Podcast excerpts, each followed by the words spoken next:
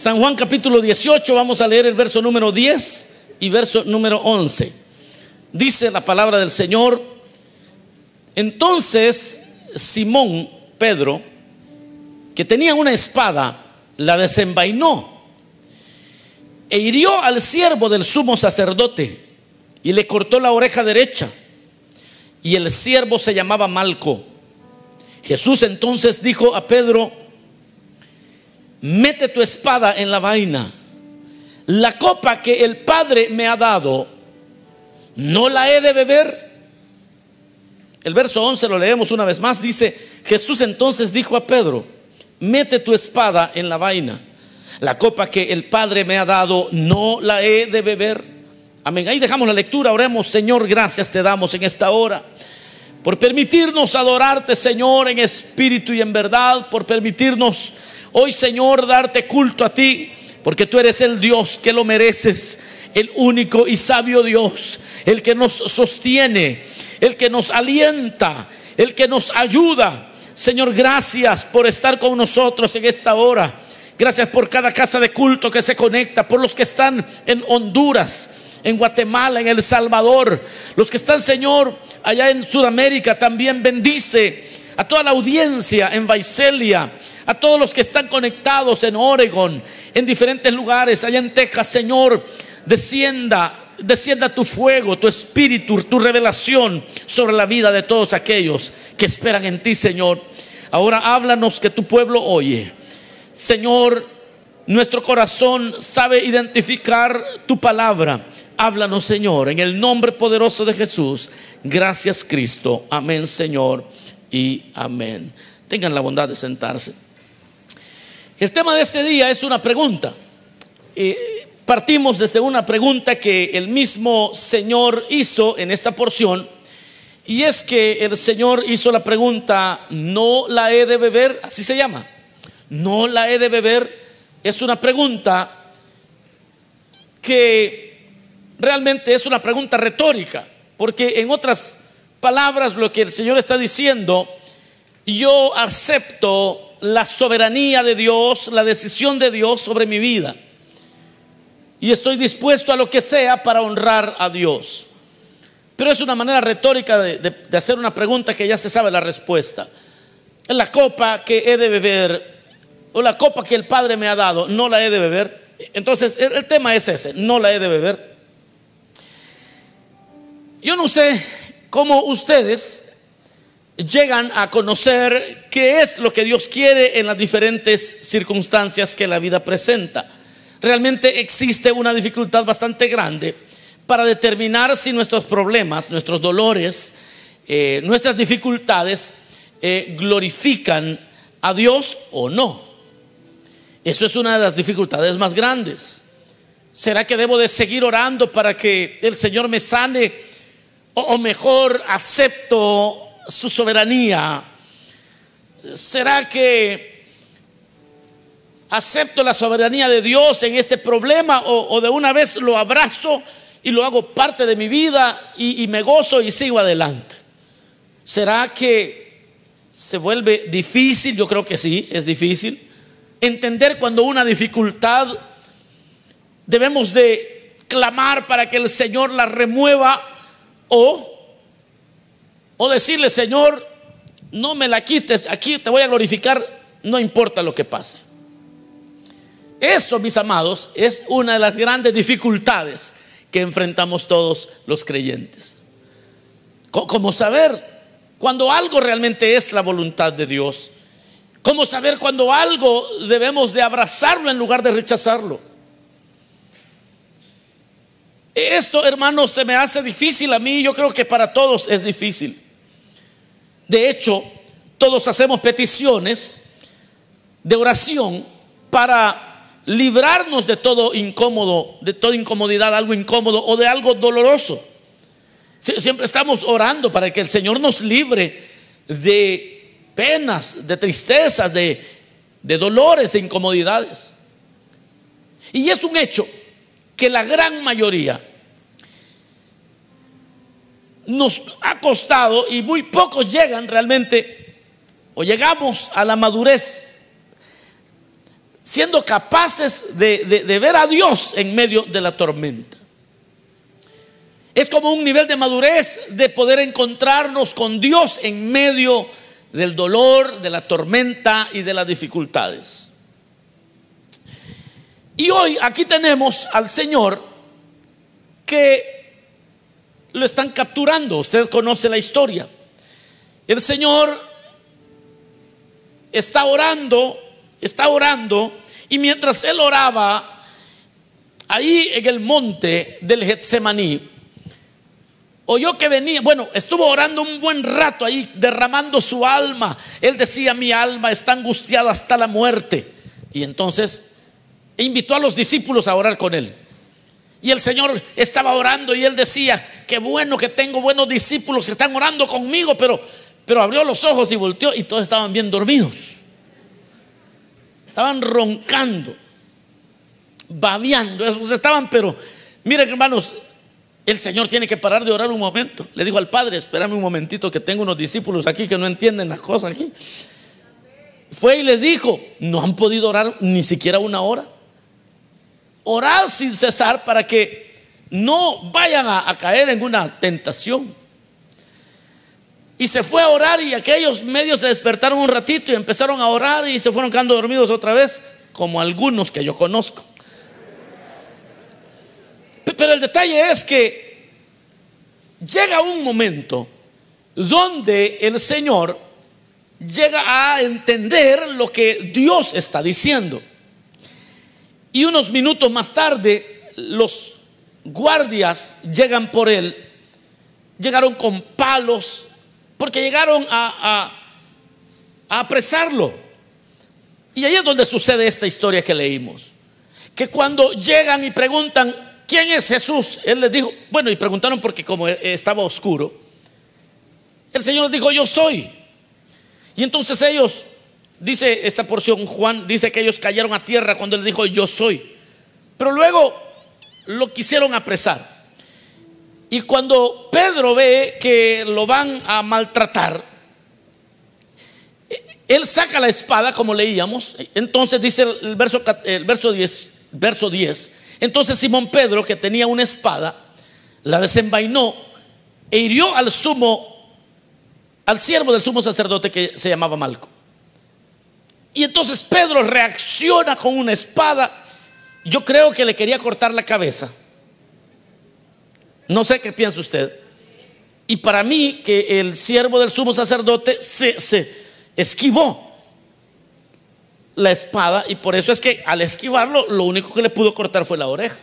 Pero yo creo que Pedro le tiró a, cortarle la cabeza. Y entonces Jesús aquí le, dice a Pedro, Pedro, guarda tu espada, pon tu espada, vuelve tu espada a la vaina. Y le dice, yo ya estuve orando, yo ya resolví que el Padre me ha impuesto esta situación. Yo ya no voy a seguir orando por esto. Ya sudé gotas como de sangre y este asunto no se va a resolver. Y cuando ya Dios no ha respondido, entonces le dice el Señor, más vale que yo acepte totalmente esta gran realidad porque yo le sirvo a un Dios que es soberano. Y como Dios soberano que es, acepto su voluntad. Y por eso le, dice, la copa que el Padre me ha dado, no la he de beber. Y aquí, hermanos, es donde se pone interesante esto, porque ¿cómo es que el Señor llega a determinar qué cosas se aceptan y cosas, qué cosas no se aceptan? ¿Por qué cosas tenemos que insistir en oración, insistir en oración? ¿Y por qué cosas ya dejemos de orar? Eso es lo difícil. Porque esa es la gran pregunta de todos. Y hermano, ¿y será que puedo seguir orando por esto? Ya tengo 20 años y veo que el pelo no me va a salir, dice el hermano, que, que ya. Mejor, mejor rasúrese lo que le queda. Aprende a echarse de ese wax que se ponen o use gorra. pero ya no esté orando más por eso. Bueno, y estoy poniendo algo trivial. Pero hay otras cosas en la vida que no son muy triviales. Hay cosas en la vida que te pueden amargar. Hay cosas en la vida que te pueden hacer desconfiar del mismo Dios. Porque como que si Dios no te quiere responder, pero en esos casos uno puede decirle lo que el Señor hizo. De decir, bueno, ya oré, ya clamé, pero ahora el Señor está abrazando una realidad difícil de abrazar. ¿Por qué? Porque el resultado de la oración es la posesión. voy a repetir, no me oyeron. El resultado de la oración es la posesión. Te, te posesionas, agarras, abrazas aquello que la oración. Es que cuando estás orando, sucede algo. Estás orando y sigues orando y sigues orando. Si estás orando por alguna promesa, llega un momento donde te posesionas de la promesa y la abrazas y es tuya y la haces. Pero eso solo lo hace la oración. Es la oración lo que hace que te apoderes de verdades que las abrazas para tu propia alma para siempre. E, eso no sucede en un culto, sucede en la oración. Es ahí donde te aferras más al Señor. Pero también es en la oración donde afianzas, te afianzas no solamente de promesas, no solamente de las verdades, sino también tomas posesión de tus dificultades. Es ahí donde resuelves y de una vez dices, ahí de una vez dices, bueno, esto no se va a terminar. Así que en lugar de seguir gastando mis fuerzas en vigilias, en ayunos, en oración, esto no va a cambiar. Y entonces, pero, pero ¿y cómo sé? Orando lo va a descubrir. Aleluya. No me están oyendo, hermanos. Es que no es una cosa de que usted se va a poner ahí como, eh, me quiere, no me quiere, me quiere, no me quiere, me quiere, no me... No se trata de me quiere, no me quiere. Es una cuestión de que alguien ha orado y ha orado suficiente hasta que llega a tener una convicción tan profunda que dice, enough is enough, ya estuvo. El Señor no quiere. Y se pos aquí lo que vemos al, aquí lo que vemos a Jesús es que el Señor ha estado luchando en oración y le ha dicho al Padre, Padre, porque esto está unido, esta respuesta de Jesús está unida al Getsemaní. Está unida aquella oración, Padre, si es posible, Padre, pasa de mí esta copa, pero que no se haga mi voluntad, sino la tuya, Señor. Si hay otra manera de hacerlo, que no, que yo no tenga que pasar por este gran dolor, ayúdame. Eh, pero no quiero hacer mi voluntad, sino tu voluntad, pero busca maneras, Señor. Busca formas. Pero quiero que sepas que cuentas conmigo, si eso es lo que quiero. Pero llegó un momento donde él se levantó resuelto. Y cuando lo iban a apresar, y lo quisieron defender, dijo, no, no, no, no, no, no, no. El padre no me respondió y debo de enfrentar esto. ¿Cuántas veces hemos clamado porque el Señor nos sane para no enfrentar una operación, una cirugía? Y el Señor no respondió. Pero ¿por qué entramos al quirófano temblorosos? Digan algo pues es que como no se oró suficiente como para llegar a un momento de resolución, de decir, ok, si no me sana, Señor, y si con la anestesia me voy a ir contigo, gloria a Dios. Y si no, pues aquí voy. Voy sin miedo porque esto es lo que el Señor, la copa que el Señor me ha dado y me la voy a tomar. Aleluya. Fíjese que yo iba a nombrar este el tema de otra manera, pero no quise ser de tropiezo para muchos. Le iba a, el tema que originalmente le había puesto Noche de Copas. No es broma. Eso le nombré primero. Pero cuando estaba enviando el correo a todos los hermanos que reciben mis notas, es decir, eh, artes visuales, radio, hay un grupo de gente que yo le envío mis notas, se los envío como a la una de la tarde. Pero ya cuando le iba a enviar el correo, dije, no, no, pero es que noche de copas no vaya a ser que un hermano entienda mal el mensaje. Dije, y de aquí se vaya a la cantina. Sí, porque ¿de qué estamos hablando aquí? Estamos hablando de un pueblo de Dios, de creyentes, hombres y mujeres, que muchas veces vamos a, estar agobiados, clamando por algo, clamando por algo, clamando por algo, y Dios no responde y tenemos que llegar a un momento donde le digamos, Señor, Señor, que pase lo que pase, si tú me has impuesto esto, lo enfrento resueltamente, tú me vas a ayudar, tú me vas a guardar, tú sabes qué vas a hacer conmigo. Esta copa me la tomo yo. Aleluya. Y entonces, eso es lo que vemos aquí. El Señor llega a, poseer una convicción tan grande que Él dice, no es que esto, el Padre me ha dado esta copa y yo me la tengo que beber. Y ahí es donde usted empieza a darse cuenta, es en oración, donde Él descubrió que el Padre no le iba a responder. Y ya lo vamos a ver por qué. Porque es que Él llega rápido a esa conclusión. Porque hay cosas por las que debemos luchar y otras que debemos enfrentar con gozo. Lo voy a repetir, hay cosas por las que hay que luchar. Pero si has orado suficiente, el mismo Espíritu te va a dar la confianza de que eh, eh, por esto ya no hay que seguir orando. Esto hay que enfrentarlo como Dios quiere y esta copa me la voy a tener que beber porque el Señor quiere que me la beba y estoy dispuesto a enfrentarlo. Ahora, ¿cómo es que el Señor llega a esa conclusión? Es muy fácil. Veámoslo en la Biblia o por lo menos voy a dar algunas referencias. Fíjese que Dios le había respondido a Jesús todas sus peticiones. Cuando él comienza su ministerio, se, acabó el vino en una fiesta, en una boda. Y entonces el Señor hizo el milagro y el, agua la, la, transformó en vino. Cosa que para la cultura de aquella época, el tomar vino era lo más normal de este lado del mundo, aquí solo entendemos de tic-tac, muñeco, Smirnov, cuerno, cuervo, alguien me dijo, cuervo especial me dijo. Ya ese es muy reciente, yo no recuerdo de eso.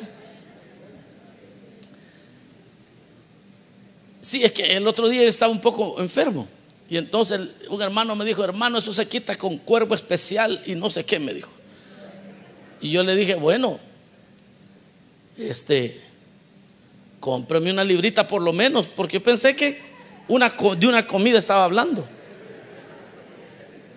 Y me mandó la foto y era una gran botella de licor. Yo le dije, ah, me voy a curar, pero me va a llevar al infierno. Ah, y todavía me responde el bandido, me dice, pero va a ir bien alegre, me dijo. Es un hermano con quien yo bromeo.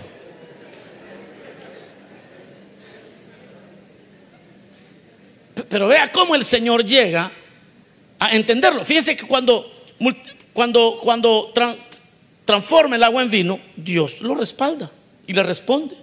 Cuando estaba ante la tempestad del Señor, calma, le dijo. Y, y, Dios le responde. En la multiplicación de los panes y los peces, Dios le responde. Cuando estuvo frente a la tumba de Lázaro, una sola oración, hermano, y ¡pum! Dios le responde. Pero en el Getsemaní ya tenía rato de estar de rodillas, clamando y clamando y clamando y clamando, y no le respondía. Y no le respondía. Y otras veces una sola palabra y le respondía fuera demonios se iban corriendo. Todo Dios le respondía. Y esta vez ya tenía dos horas gimiendo y no le respondía. Y a él dijo, ah pues, ah, pues esto. Le fue entendiendo, dijo, bueno, si a Lázaro no tuve que hacer un gran alboroto, solo le dije, sal fuera y Lázaro salió. Y aquí estoy, ya llora y llora y llora y llora y clama y clama y clama y Dios no hace nada entonces Dios me lo ha impuesto. Entonces allí Dios le había respondido a Jesús todas sus peticiones. Pero estas, esta petición era la primera que Dios no le respondió. Y como no se la respondió, entonces el Señor dijo, Él es soberano, Él hace como quiere, así que voy a aceptar su soberanía, estoy siempre dispuesto a obedecer lo que Él diga.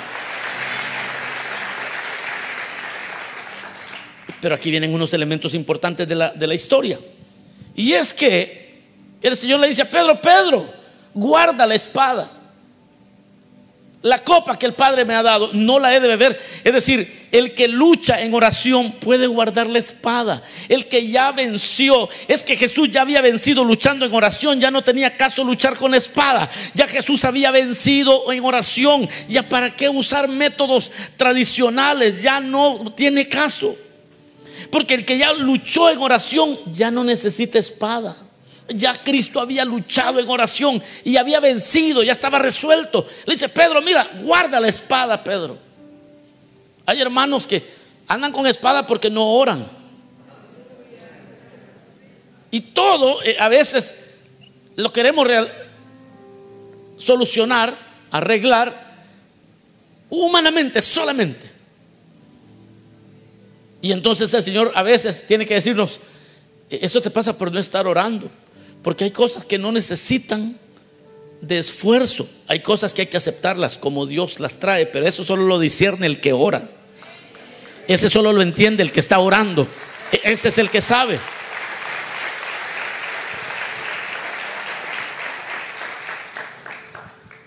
Una vez alguien eh, cayó preso por una cosa que había hecho.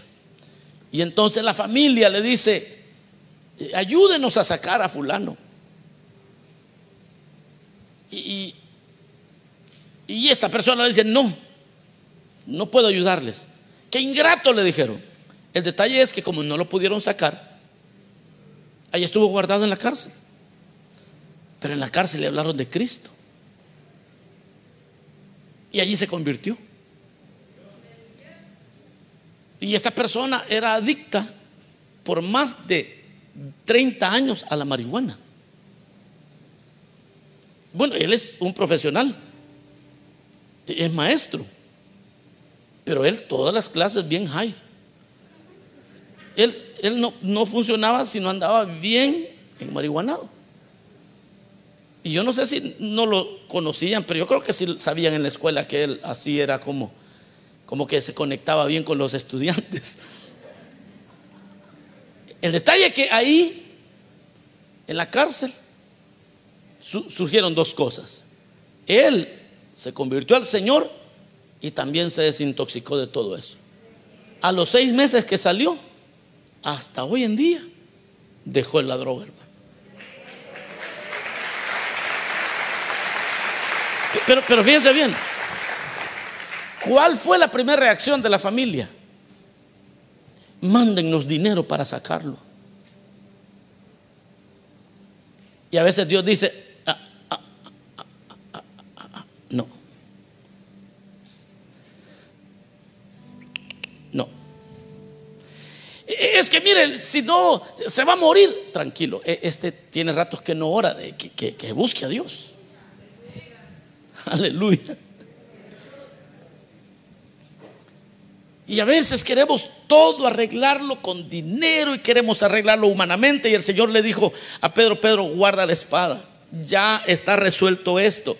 Mire, ¿y sabe por qué reaccionamos así? Así como Pedro.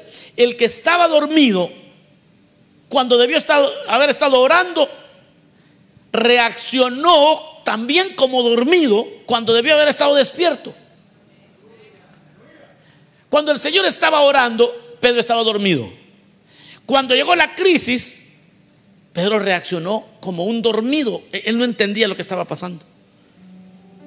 Cuando debió haber estado bien despierto, Pedro estaba como dormido, reaccionando con espada.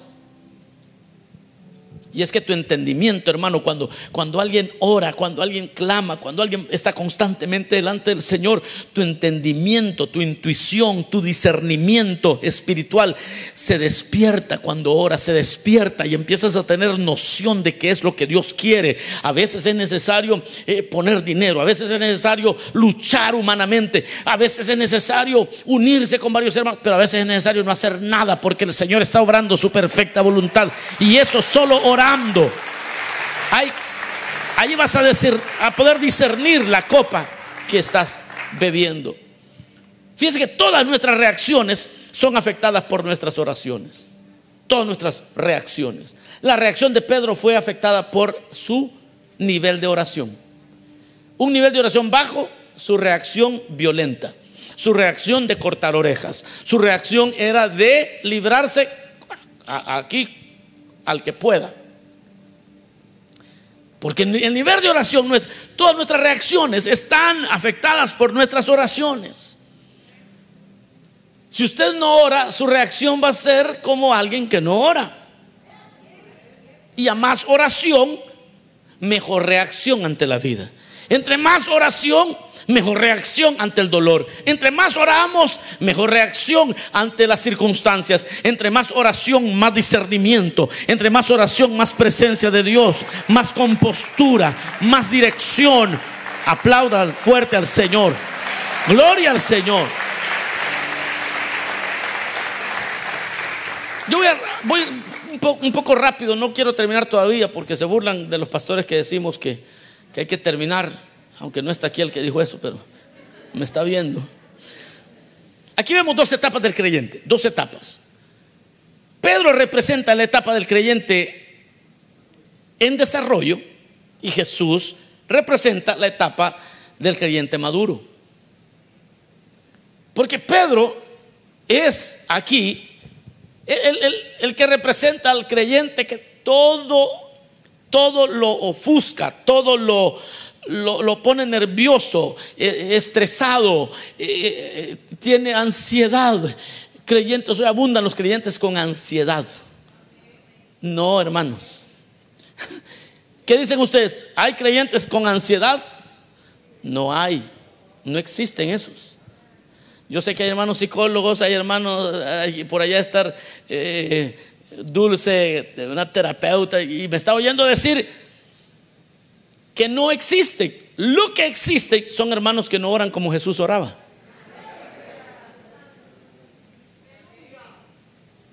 Porque ¿qué más ansiedad podía sentir alguien que lo iban a matar? O sea, no era solo en su cabeza que uno, ay, cómo me va a ir mañana en la entrevista, ay, cómo me va a ir mañana en el test, ay, cómo estoy ansioso. No, lo iban a matar. Este tenía razones para estar bien nervioso pero, no estaba nervioso. Entonces lo que tenemos son creyentes que, que no estamos orando como Jesús oraba. Pero es el creyente que va en desarrollo, que va creciendo. Y Jesús nos muestra el creyente maduro, aquel que muchas veces en medio del dolor glorifica al Señor y dice, no, esto no es para mal, el Señor se va a glorificar en esto. Y son los creyentes que duermen tranquilos y tienen grandes problemas, pero esos son los que más roncan y ahí están bien dormidos, tranquilos. Ahora, pero Pedro no se quedó porque el creyente, aquel con quien Dios está tratando, no se va a quedar en ese subdesarrollo. No, el Señor lo lleva al, justo como la luz de la aurora. Y quizás hoy te pongas triste, pero el Señor te va llevando más y más arriba y más arriba hasta que vas a tener la misma fe que tuvo Pedro más adelante. Porque más adelante, Pedro, si usted quiere hacerlo en la casa, lea el capítulo 12 del libro de los Hechos. Ahí es un Pedro maduro. Porque en el capítulo 12 del libro de los Hechos de los Apóstoles, Pedro ha sido encarcelado y el siguiente día iba a morir. Pedro, Pedro en ese capítulo dice la Biblia que en la noche, estando encadenado, se acostó a dormir. Y se durmió y el siguiente día lo mataban. El mismo de la espada, el mismo de la espada, y que no quería que la voluntad de Dios se hiciera, ahora está en la cárcel, lo van a matar el siguiente día, pero él ya aceptó la soberanía de Dios. Y dijo, que se haga lo que se tenga que hacer. Y un ángel a medianoche llega a despertar a Pedro. Y Pedrito, este que estaba antes ansioso, ahora está tan dormido que el ángel tiene que despertarlo y tiene que golpearlo en las costillas. Tiene que golpearlo y lo tiene que golpear para despertarlo, porque él está pero a gusto durmiendo. Pero el siguiente día te van a matar, tranquilo, Dios es soberano. Yo recuerdo a Jesús cuando me dijo, Pedro, la copa que el Padre me ha dado no la he de beber, así que si de todos modos va a haber copa mañana, me duermo. Aleluya. Duerma tranquilo, que mañana va a ir. Ah, tengo, es que tengo corte, es que en migración no sé qué cosa, es, que me han demandado y tengo que enfrentar y ni abogado tengo. Pe- Pero ya oró, sí, ah, pues duerma tranquilo. Porque si esa copa el Señor se la ha impuesto, no es para mal. El Señor sabe qué va a hacer. Pe- Pero en el capítulo 12 del libro de los Hechos, ya Pedro es el creyente que va como la luz de la aurora, que, que va creciendo. En ese capítulo 12, Pedro ya ha aceptado la voluntad de Dios, la soberanía de Dios. Él está consciente que su vida está en las manos del Señor. Todos necesitamos saber que estamos en las manos del Señor y Él es soberano y hace como quiere. Y tenemos que aceptar la copa que nos toca beber. Debemos discernir entonces los tratos de Dios. Debemos de discernir qué problemas merecen ya, ya no orar por ellos, sino hacerlos parte de nuestra vida y decir, bueno, voy a aprender a lidiar con esto. Es, es cuando alguien madura, es cuando ya hace suyo el plan de Dios, hace suyo el plan de Dios y deja de luchar contra el dolor y deja de luchar contra cosas que antes luchaba, ya ni siquiera lucha, dice que el Señor haga su voluntad. La declaración de Jesús, no la he de beber, es la conclusión de aquel clamor en Getsemaní. Padre, si es tu voluntad, pasa de mí esta copa. Si es posible, pasa de mí esta copa, pero que no se haga mi voluntad sino la tuya. Y ahora el Señor está diciendo, y si me toca beberla, y el Padre me la ha dado, no la voy a beber. ¿Quién es el otro hombre que dijo eso en la Biblia? Alguien dígame, por favor. ¿Quién dijo eso también en la Biblia? Vamos, pues ustedes son creyentes viejos ya, o por lo menos viejos creyentes. ¿Quién dijo? Job. Job. ¿Se recuerda cuando la esposa le dice, cuando Job estaba todo sarnoso, y le dice, mira cómo están las cosas con Dios, maldice a Dios y muere. Y aquel hombre le dice, como una mujer fatua has hablado, recibiremos solo el bien del Señor y no recibiremos lo malo. Oh, las mismas palabras de Jesús. Ese es un creyente maduro, que a veces le duele y a veces está triste y a veces el dolor es de todas las noches y- y se bebe sus propias lágrimas. Pero cuando madura, llega un momento que dice, pues esta copa el Señor me, la voy a recibir y, y se acabó. Ya no voy a luchar más contra esto. A Pablo el Señor le dijo, bástate mi gracia.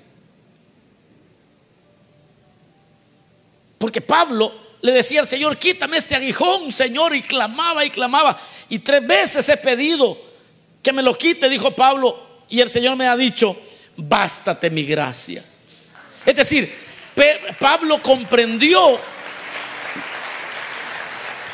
Pablo comprendió que era el trato de Dios para que no se exaltase sobremanera. Él mismo llega a esa conclusión y dice, y para que yo no me exaltase sobremanera por las revelaciones que he recibido, entonces Dios envió un emisario de Satanás que me abofetee. Y yo le he pedido al Señor que me ayude y no me ayuda. Es más, me ha dicho, con ese, con ese problema te vas a morir. Pero mi gracia no te va a abandonar nunca.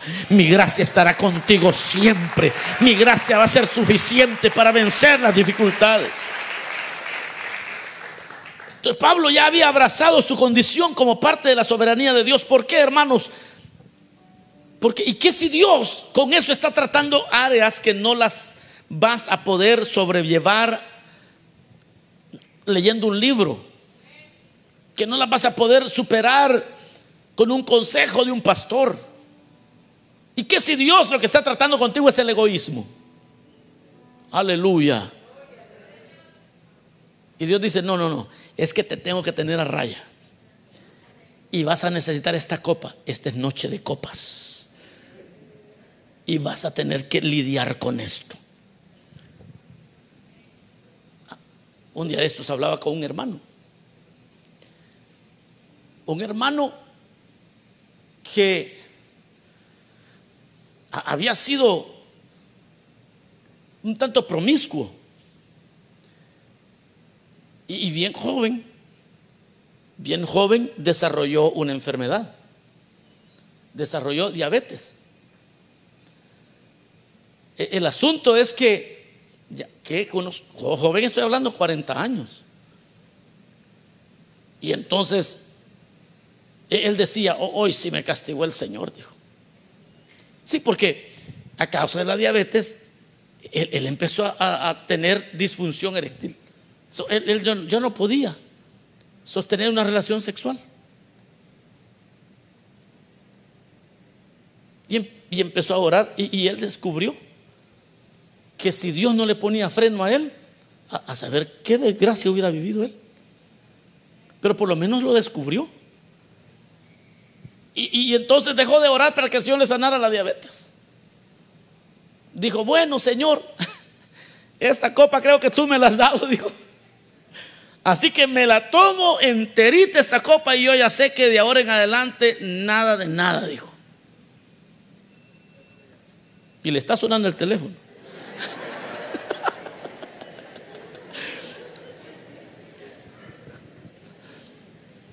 Y, que si el Señor está lidiando con tu soberbia.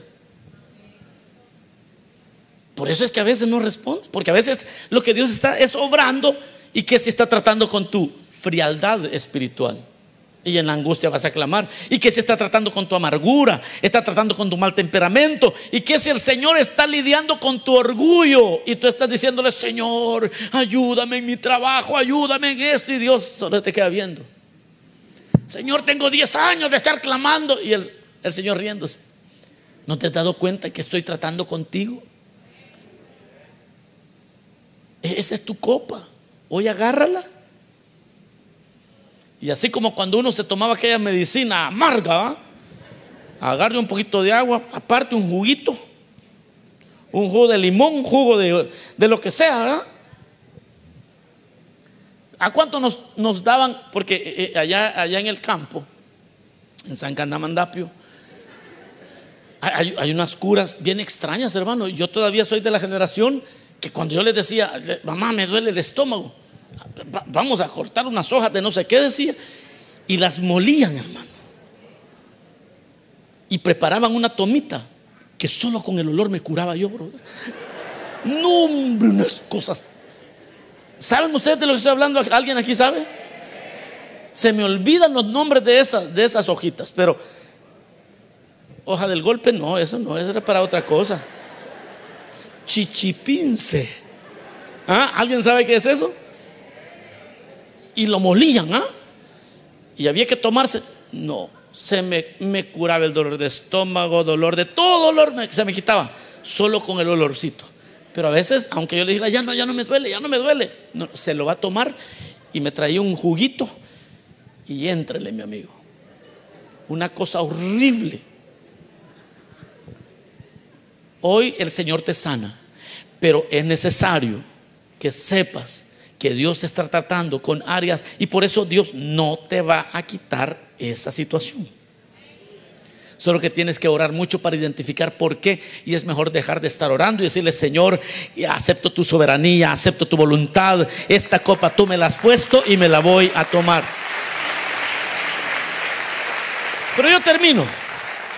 ¿Y qué, mi hermano, si esa copa que has de beber, que Dios te ha impuesto, y, que, y, debes de preguntar, ¿acaso no me la voy a poder tomar? ¿Y qué si no está tratando contigo en esos términos?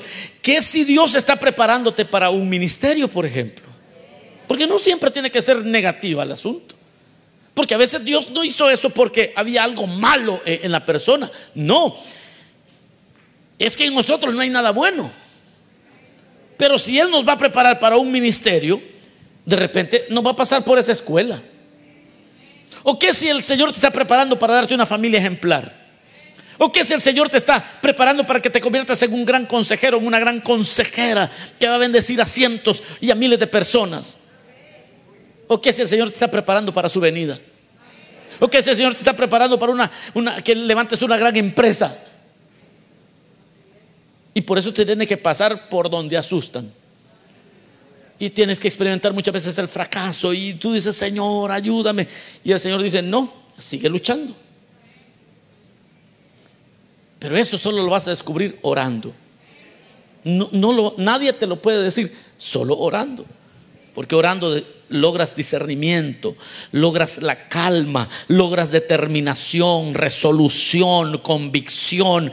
Y entonces te atreves a decir lo que Jesús dijo, la copa que el Padre me ha dado, no la he de beber. Así que me tocó, eh, como un hermano me dijo, ay hermano, eh, la cruz que el Señor me dio está pesada, pero es chiquita, me dijo la hermana, midía como cinco pies de altura.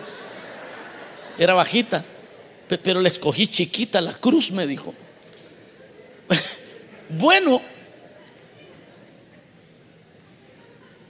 pero por lo menos usted la escogió o lo escogió.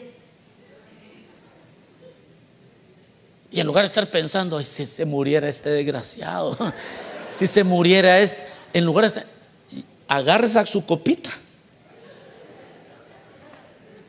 Hoy empínesela bien, así con ese temperamento, así con esas mañas, así con eso que lo saca de onda usted, con, con todo eso. Dios me dio lo que yo necesitaba, dice. Así que esta noche de copas, agarre la que le toca a usted y diga de una vez, y no la voy a beber si el Señor me la ha puesto aquí. Así que resueltamente, orando Pedro, mete tu espada en la vaina. La copa que el Padre me ha dado, no la he de beber. En otras palabras, es cuando usted dice, cuando usted diga, y hoy lo va a decir, ya entendí que esto que vivo glorifica a Dios y no me lo tiene que quitar para que yo sea un buen creyente. Y entendí que esto que me que esto me está acercando al propósito eterno que Dios quiere. Y yo sé que me duele, yo sé que sufro, pero esto me hace depender de Dios y, y me voy a tomar esta copa porque me acerca al propósito eterno. Es cuando ya entendí que esto es para preservación de vida. Es que ya entendí que esto es de repente la circuncisión de mi corazón saber cuánto tiempo el Señor te anda siguiendo con el bisturí para circuncidarte, mano. Y no te dejas. Ya deja de luchar y Señor, aquí estoy. Así que la pregunta, ¿no la he de beber? Se responde, Dios es soberano. Y si hay cosas que yo ya clamé mucho, es mejor que comience a glorificar a Dios en medio de ese dolor y en medio de esa circunstancia en medio de la soledad porque murió mi cónyuge. Y, yo no sé por qué Dios permitió. Y yo tengo esto y esto y lo otro. Pero Dios es soberano. Y voy a tener que aprender a vivir en esa soledad. Y con eso voy a glorificar a Dios. Y me voy a tomar esa copa. Eso es lo que el Señor está diciendo ahí. He aceptado la soberanía de Dios. Vamos a orar, cerremos nuestros ojos, digámosle Señor, gracias por tu palabra. Gracias Señor porque nos hablas a tiempo, fuera de tiempo. Porque nos envías tu palabra. Y porque hay momentos donde debemos estar resueltos para aceptar aquello que tú has traído a nuestra vida. Quizás, Señor, tengamos que vivir con situaciones dolorosas pero tú eres soberano y aceptamos la parte que nos corresponde y vamos a vivir para glorificarte a ti, Señor. Vamos, comience a orar ahí en casa de culto también. Comience a orar. Dígale, Señor, acepto aquella parte que me corresponde. Voy a glorificarte en medio de mi tristeza, de mi dolor. Voy a glorificarte en medio de aquellos momentos, Señor, que yo no puedo cambiar. Hoy guardo mi espada también. Vamos, dígale al Señor, Señor, yo guardo mi espada. Dame la claridad para saber por qué cosas debo seguir orando y por qué cosas ya no vale la pena, sino que te voy a glorificar a pesar de, a pesar de todo, a pesar que sea lo que sea, Señor, aquí estoy. Voy a hacer tu voluntad. Voy a hacer lo que tú deseas. Yo quiero invitar a alguien, si hubiera una persona que hoy quiera someterse a la soberanía de Dios. Si alguien quiere venir y aceptar que no puede regresar el tiempo y que hay cosas que tiene que enfrentarlas como Dios espera. Y quizás has estado mucho tiempo luchando y culpando a otros y culpando a Dios cuando Dios mismo está trabajando contigo. Hoy ponte de pie y dile al Señor, no la he de beber si tú me lo has dado, Señor, aquí estoy. Cámbiame, cambia mi orgullo, cambia lo que tengas que cambiar en mí. Habrá alguien aquí que necesite recibir a Cristo o reconciliarse con el Señor. Vamos ahora por usted. Hoy es un buen día de, de hacer una decisión por el Señor. Hoy es un buen día de darle la vida a Cristo. Ahí en casa puede hacerlo también. Puede llamarnos al 818-654-5600. Vamos a orar por usted. El Señor está llamando. Llámenos, vamos a orar por usted. Y los que están aquí pueden entregarse a Cristo. Si hay alguien aquí que ha estado luchando contra la voluntad del Señor, es tiempo que hoy se rinda totalmente.